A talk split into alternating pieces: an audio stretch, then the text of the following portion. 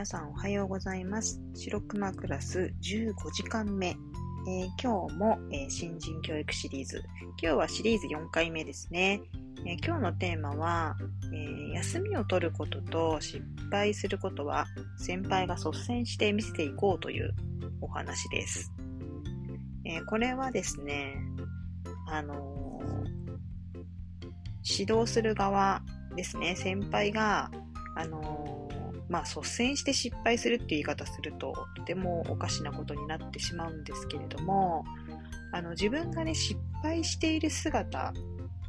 をぜひ後輩に見ていただくと。そして、あの、休みに関してもですね、えー、まあ、有給を取ってこう休むとか、まあ、そういうこう、ライフワークバランスをどうやって取るかっていうところを、あの後輩にね、見せていくっていうことが非常に大事だなって私は思っているんですけれども、まあ、熊姉が、あの、新人として働き始めた時代って、もう20年以上も前なので、今でいうその残業はしない方向で行きましょうっていう、まあ、今でこそそうやってはじそういうね風潮になってきましたけど、まあ、サービス残業当たり前だったですし、こう体調崩して休むってことすらこう本当に責められてしまうというかねあの休むなんてことはましてやその有給を取るなんてことはもうとてもじゃないけど自分から言い出せませんみたいな本当にそういう時代だったんですよ。なので有給っていうのはこう消化できないままに消えていくのが当たり前でしたしなんかこう休み希望を出すって、月何日までっても決まってたりするので、その希望を出すにおいてもですね、まあ、その遠慮してこう先輩たちが書いてから、まあ、休みの希望を出さないとな、みたいな、そういうこう暗黙の、なんていうか遠慮してのルールみたいなのがあったですね。うん。やっぱそういうのってね、あの、おかしな、なんていう、まあ、伝統って言ったら変ですけど、なんでそんなこと必要だったの？そんな遠慮がね、必要だったのか、なんかおかしな話ですよね、今思うと。まあ、未だにね、そういうムードって残っているんですけどね、組織の中に。うん、でも、あの、休むということはですね、悪ではないわけですよね。なので、あの、先輩がね、率先して、あの、自分の休息を取る、あの、マネージをしているっていう姿を見せてあげることによって、あ、休んでいいんだ。あの、自分でね、あの、体調を整える意味でも、こう、休みを取るということはね、こう遠慮することでもないと、悪いことじゃないんだよっていうのを、何しろ先輩が休まないと休みづらいですからね、後輩さんたちはね。うん。なので、あの、好き勝手休むっていうのはまた別ですけど、まあ、あの、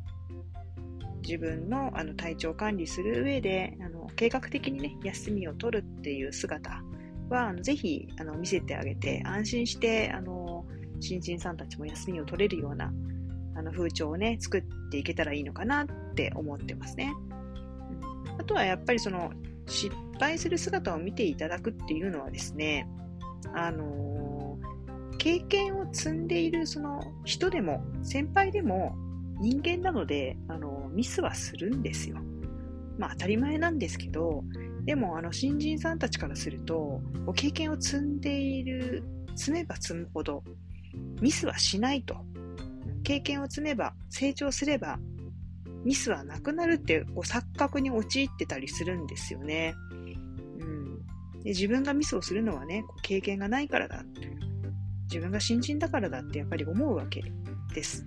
でも、あの、もちろんね、あの、新人さんだからこそミスが起きやすいっていうのはね、あの、そのことと次第によっては当然ありますよね。こう知識が不足していたり、こう技術面でこう不十分じゃなかったりしたことによって、まあ、小さなミスが起きてしまうっていうことは、まあ、当然あるんです。でも、あの、同じようなね、ミスが、じゃあ経験者に起きないかっていうと決してそうではなくて、経験を積んでも誰にでも人間である以上はですね、いろんな事情がこう重なって複合的な理由が原因でミスっていうのは起きるんだと。なので、あの、職場でね、こうある程度のこう緊張感を持って、あの、インシデントね、ミスが起きない環境注意するっていう環境をね、作っていく、注意していくってことは非常に大事なんですけれども、あの過度な緊張感は逆にこうミスをあの引き起こす要因になりますから、まあ、あのちょっとね、矛盾するような言い方ですけれども、ま、ミスが起きるっていうことはですね、あの、まあ、ある種想定内というか、起きうるんだ。どんな時にもミスというのは起きうる。でもそれがこう起きないように、そのミスが起きることを前提に、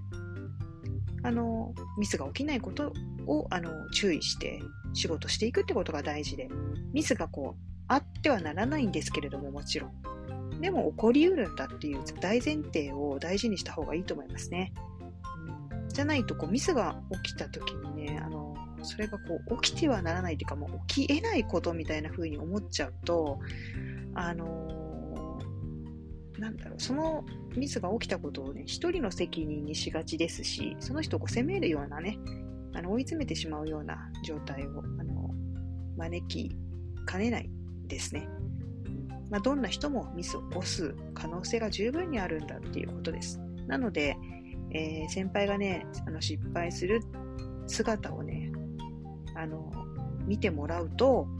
あの、そういう意味でね、こう緊張感を持って働いていて、そしてあの経験を積んだ先輩ですら、こう、それでもやっぱり起きるときは起きてしまうんだねっていう姿をね、こう見てもらうという意味で、過度な緊張感をね、あの取ってもらうっていう意味では、もちろんそのミスでね、なんかこう人に、あの